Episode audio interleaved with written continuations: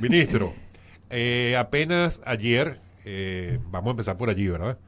el gobierno estuvo anunciando lo que ha llamado, en este caso, la segunda oportunidad del gobierno en las provincias. Eh, pensábamos que se iba a ver opacado por la ceremonia en la que David Ortiz fue exaltado definitivamente al Salón de la Fama. Nos decía Pavel de Camps que pareciera que no, que estuvieron como muy equilibrados en las redes ambas, ambas informaciones. Pero en todo caso, ¿Qué estaban buscando de nuevo con esta jornada del gobierno de las provincias? ¿Cómo va la cosa? Hay gente que dice que la ejecución no va muy avanzada, que se diga, pero en todo caso sea usted el que, el que nos pueda contar los detalles. Sobre todo desde, desde su ministerio. Mira, el presidente ha inaugurado un estilo que nos hace recordar aquella democracia ateniense del Ágora, donde era una democracia directa que se consultaba de modo permanente y con un contacto muy personal a los ciudadanos. El presidente, a través de los encuentros de juntas de vecinos, de sus visitas y ahora mediante este tipo de modalidad en que los principales funcionarios del gobierno eh, van a las provincias y a municipios importantes del país, donde se repasan las obras que se están desarrollando, las iniciativas que ejecuta el gobierno, los avances de las mismas, pero a la vez también se escucha de viva voz de los principales representantes de esas comunidades, cuáles son sus principales inquietudes, si lo que nosotros los funcionarios decimos con respecto al avance o al desarrollo de un trabajo es se corresponde con la realidad que perciben o que viven eh, los que allí habitan. Esto la verdad es que es una manera no solamente novedosa, sino muy provechosa eh, para la República Dominicana porque permite este contacto directo, saber auscultar las necesidades de la gente ir, e ir construyendo con ello respuestas. Este encuentro de ayer se corresponde precisamente dentro de esa tesitura de repasar lo que en un primer encuentro se había hecho, el desarrollo de las obras, eh, si se han avanzado, si están paralizadas, qué ha pasado, cuáles se han concluido, qué nuevas necesidades han surgido y necesidades existentes. Se ha estado construyendo una solución, explicarle muchas veces por un tema burocrático, por un tema de ley, eh, que tenemos que someter, las licitaciones duran un tiempo, muchas veces eh, las comunidades necesitan saber que hay proyectos que están en determinados niveles de programación o de desarrollo, pero que si no se le explica, si no se tiene un contacto con ellos y ellos no ver una realización física, se inquietan y, tienen y sienten preocupaciones eh, que son normales. Entonces, esto busca este tipo de encuentro que fortalece y acerca tanto a la ciudadanía, tanto a la población, con nosotros, los que somos servidores públicos, que sobre todo es el espíritu que ha querido en todos nosotros impregnarnos el presidente de que somos servidores que estamos al servicio de la población y que estamos al servicio de la ciudadanía. Ministro, eh, a mí me gustaría hacerle una pregunta, pero obligatoriamente antes de hacerla debo hacer un preámbulo para que la gente entienda el por qué le hago esta pregunta. Y es que desde eh, los gobiernos del Partido de Liberación Dominicana, muy específicamente en el ministerio que dirigió Francisco Domínguez Brito, Ministerio de Medio Ambiente, surgieron unas nuevas normativas y eh, respecto a la extracción de agregados de construcción. Y esas normativas obligaban a los eh, mineros blandos, a los que sacan de canteras, arena, grava, piedra, todo esto, a tener que sacar una permisología de manera mensual. Esto se mantuvo y se, habían estado quejando los mineros durante mucho tiempo de que cada mes tenían que pagar una cantidad de extracción de material que realmente no lo estaban extrayendo y se pagaba por adelantado, pero que los permisos se retrasaban y en el retraso de los permisos la empresa no podía operar. Llega entonces la situación penosa eh, que ocurre en el Ministerio de Medio Ambiente, en la persona de nuestro amigo Orlando Jorge Mera, y hay un momento de transición. Durante esa transición no se emitieron permisos de extracción de agregados en la República Dominicana y hasta hace dos días empezaron a salir los permisos. La falta de agregados en el mercado hizo que se aumentara el precio de los agregados, impactando directamente el sector construcción en la República Dominicana. Ustedes, en el Ministerio de Obras Públicas, tienen también la necesidad de adquirir agregados para poder completar las obras que tiene el Estado, porque es necesario. Existe de alguna manera la posibilidad de que de Estado a Estado, de institución a institución, se establezca la importancia de que la permisología para la extracción de materiales para la construcción y de agregados se haga en el tiempo correcto para evitar que esto conlleve un alza en los precios de precisamente estos agregados. Mira, una, la última conversación que sostuve con Orlando Jorge Mera fue precisamente en esta dirección.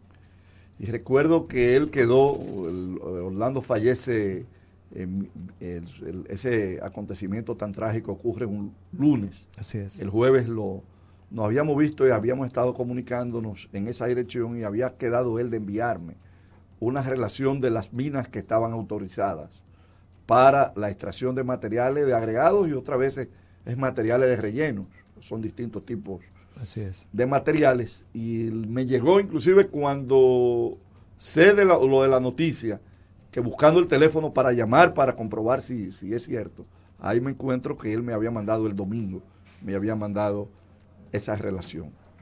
Habíamos conversado con él y lo propio hemos hecho eh, recientemente con Miguel Sear Hatton sobre el hecho de que los permisos se puedan extender por un tiempo mucho mayor porque muchas veces favor. Eh, se puede durar un mes, dos meses en los trámites y cuando se dé el permiso se da por un mes y hay que volver otra vez a reempezar.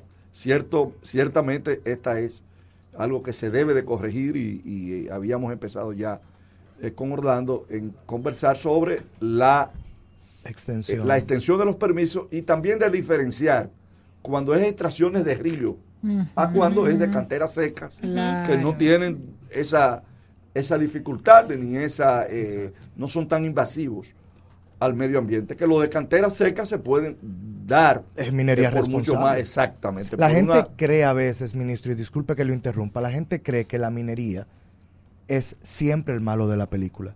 Y yo quisiera que de alguna manera el Estado también apoye a los mineros sobre el entendido de que, conchole, es que la minería responsable es necesaria para el país. Mira, y, cuando Dios a través de la naturaleza le dota a los países de recursos naturales y se explotan de una manera responsable y ya en, cualquier área de la minería hay una tecnología lo suficientemente desarrollada para minimizar esos impactos. La presencia del hombre sobre la tierra causa un impacto al medio ambiente. Ahora, el medio ambiente está hecho es para el hombre, es para el servicio del hombre. Precisamente en esa preservación debemos todos de cuidarlo, porque si se afecta el medio ambiente, se afecta la vida de los seres humanos y de otra especie sobre la tierra. Pero oye, ojalá, Alexander, nosotros tener petróleo o tener gas. Ojalá. Pero dicen que, en Charco Largo por allá hay.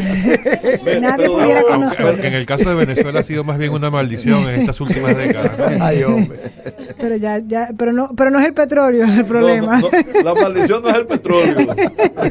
es quienes están administrando el petróleo. Pero mira, ciertamente esto en algún momento ha causado y causa eh, paralizaciones en las obras. Lo hemos estado superando bueno, y creo que vamos a llegar a, un entendimiento de racionalidad y de equilibrio, porque debe de haber un equilibrio. Mira, hay en el caso hasta un en ríos que se produce lo que se llama colmatación, que la colmatación es la sedimentación de ríos donde se disminuye el caudal de los mismos. Y si no se trae ese material, lo que se produce entonces es inundación. Y te pongo un caso.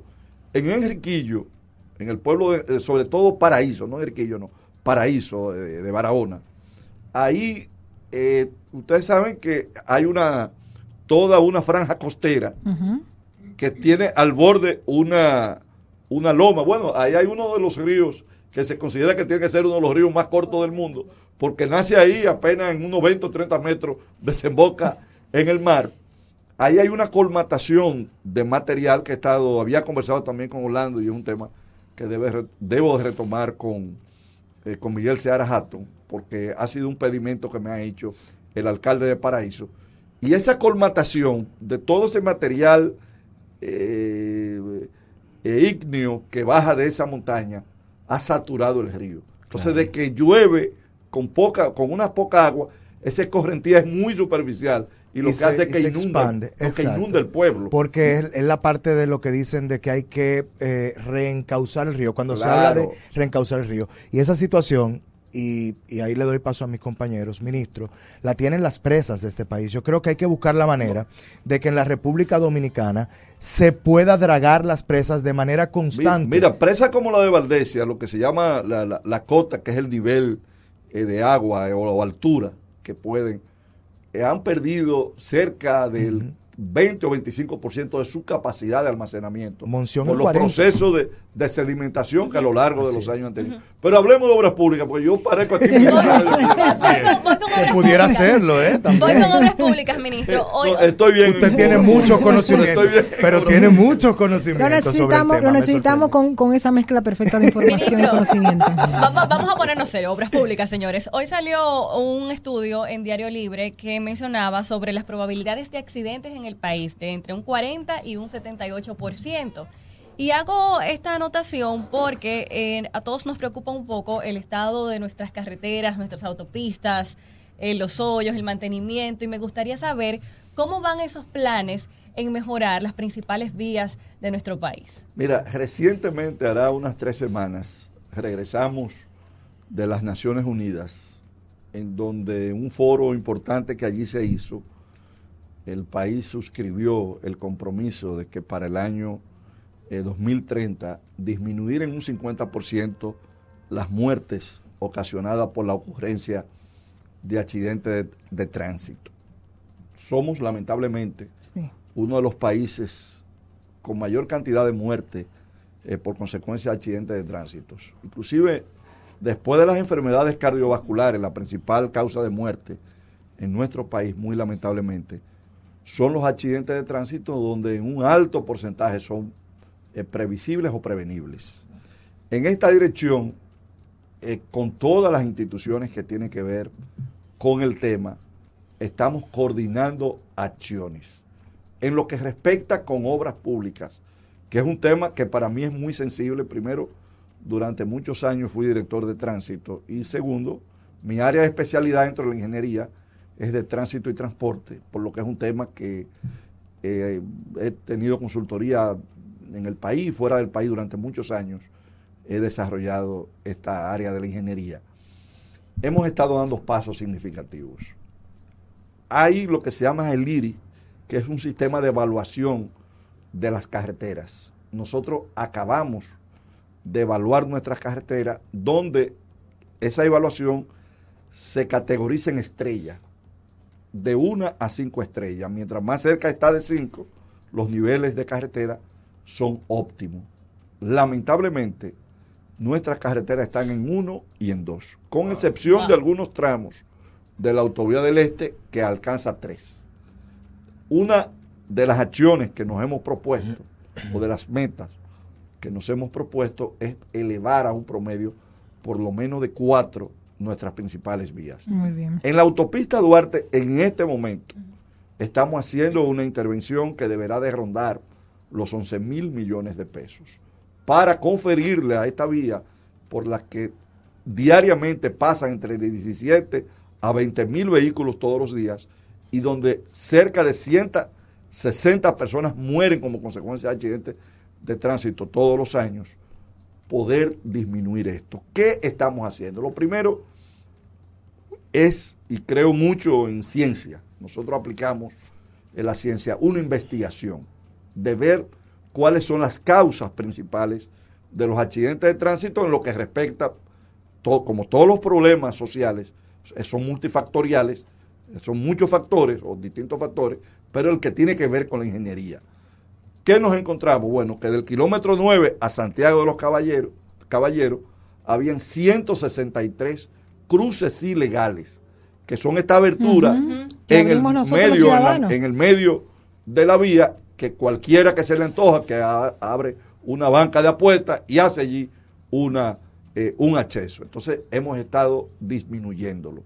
Lo segundo es que hemos estado trabajando con retornos operacionales. Usted puede ir a la Penda y allí usted verá que hay un retorno operacional, pero también un lugar donde pueden descansar los eh, conductores que van en viajes largos. Porque una de las causas, y por eso en países como Estados Unidos, por ley, cada 30 a 60 kilómetros debe de haber un parador donde se pueda descansar. Estamos interviniendo la vía, trabajando la parte de la señalización a los fines y en algunos casos haciendo mejoras sobre los sobre puentes y mejoras geométricas en curvas eh, para eh, y voy a tener que utilizar un término, término técnico que no me gusta mucho, disminuir los ángulos de fricción que se producen en las curvas y cuando está lloviendo se resbalan y los vehículos se vuelcan. Lo que quiero decirle, sé que ya estamos llegando al final del, del programa, a me hacen señas de que no. No, no, de para allá. la, segunda jefa dice que no hay problema. De que estamos, es un tema sobre el que nos preocupa y nos ocupa y estamos dando pasos significativos. Eh, lo mismo vamos a hacer en la 6 de noviembre, que es otra también de las vías que tiene mayor cantidad de accidentes, eh, de tránsitos y de muerte. Ahora, esto es una parte del problema.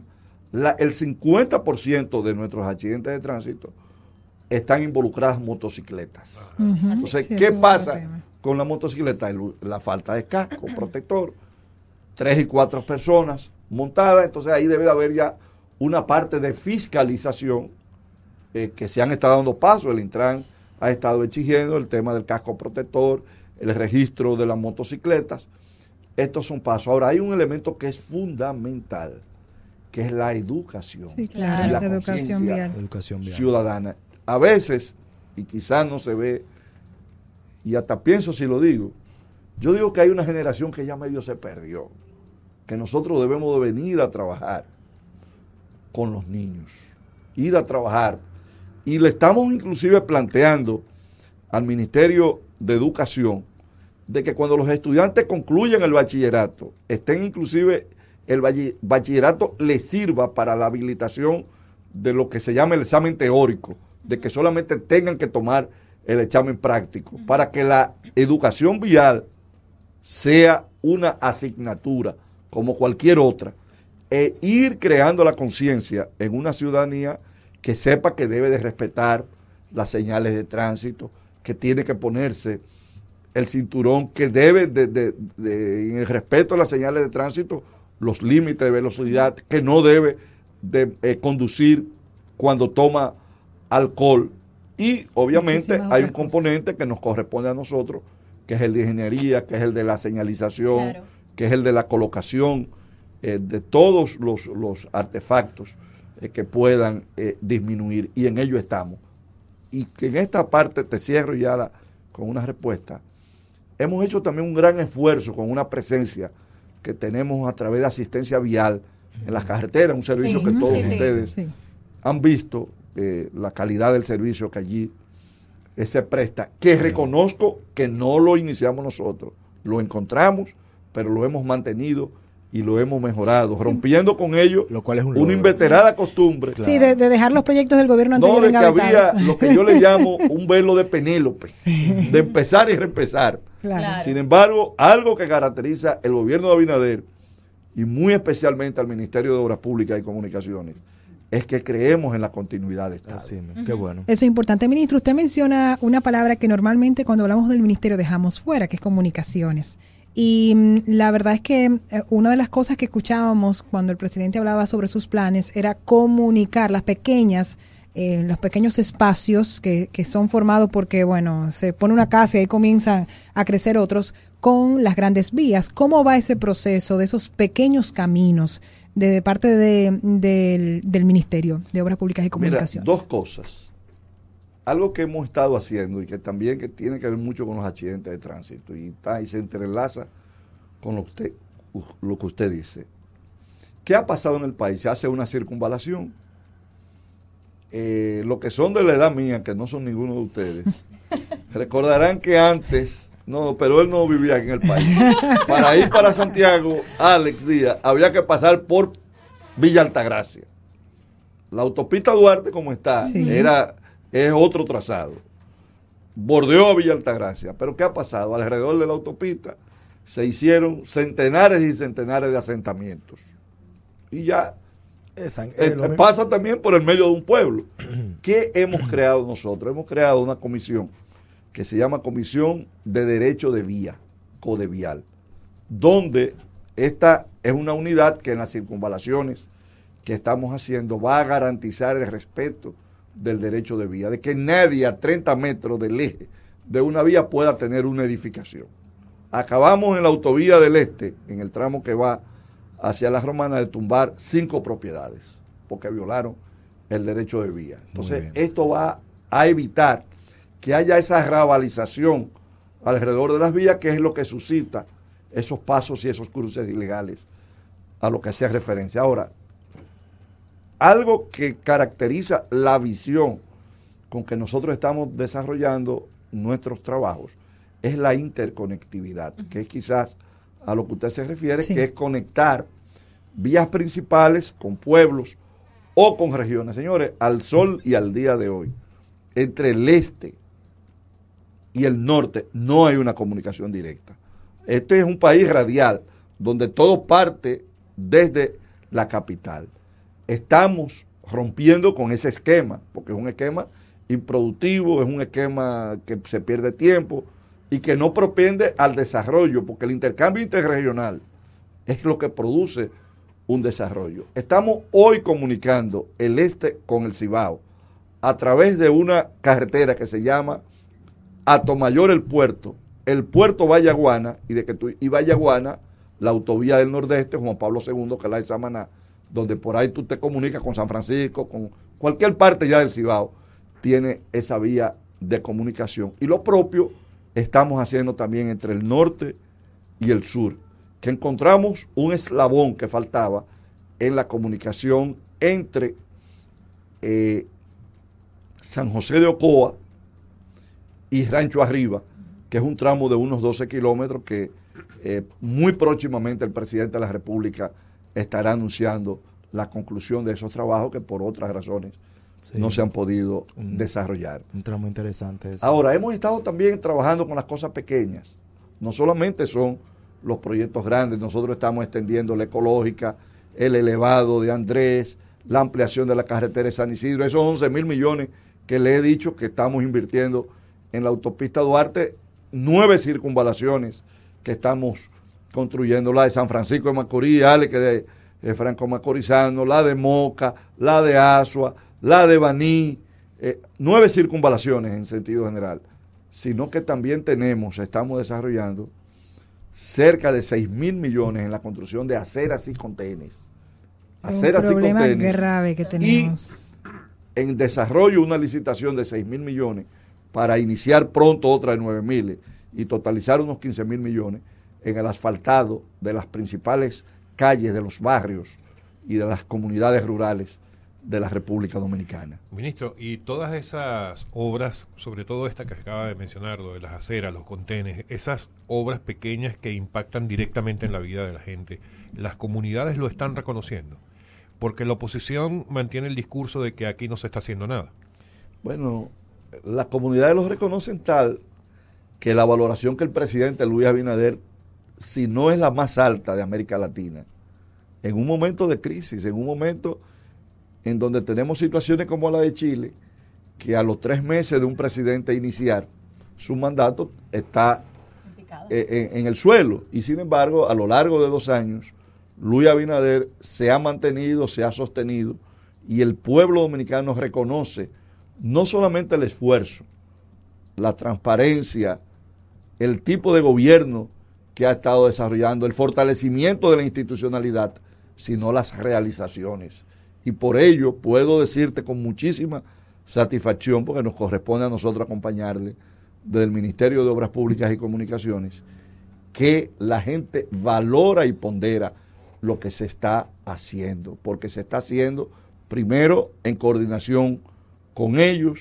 Segundo, estableciendo las prioridades, reconociendo que somos un país pobre, que no tiene todos los recursos para satisfacer todas las necesidades que a lo largo de años se han acumulado y que por ello hemos establecido un orden de prioridad, una magnitud de prioridad y que estas prioridades las hacemos con ellos, las hacemos con las alcaldías y por ello, bien tú sabes, que todas las semanas el presidente Abinader realiza él con sus funcionarios encuentro con las juntas de vecinos. Entonces esta retroalimentación y este diálogo permanente que hay entre gobierno y gobernados es lo que hace que se mantenga la alta valoración que tiene el gobierno del presidente Abinader. Si le preguntáramos cuál sería la obra más importante que van a, lograr hacer en estos primeros cuatro años. las tres, tres, tres, Mira, oye, en estos primeros cuatro años. Ah, pero bueno, pero bueno. Tú no estás fácil, Alexander. Ese no es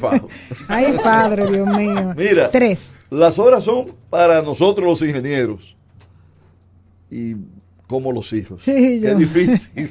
Vengo de una familia de ingenieros. Qué, difícil tú decir eh, cuál es la obra más importante. Pero yo puedo decirte que si de algo nos vamos a sentir orgullosos es precisamente de darle a la autopista Duarte la dignidad, la seguridad que debe de tener porque es la vía que comunica la principal región del país.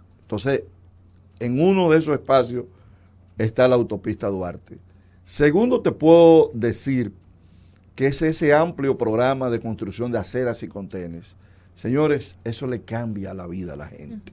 Cuando tú a una persona que vive en una calle polvorienta, en una calle que cuando llueve el agua se le mete eh, en su casa, y tú le canalizas eh, las aguas, por donde las aguas corren, eso impacta de una manera tal que hay que vivirlo. Y yo que vengo de barrio, Alex, que vengo de los guandules.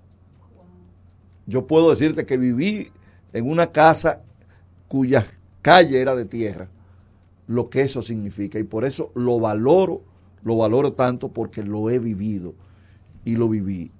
Y la otra, más que una obra, es la concepción con que hemos estado acompañando al presidente Abinader de hacer las obras de infraestructuras que propendan al desarrollo de la región. El presidente ha hablado de Pedernales, de potenciar a Pedernales y toda la región del lago Enriquillo, que es una de las regiones más pobres del país.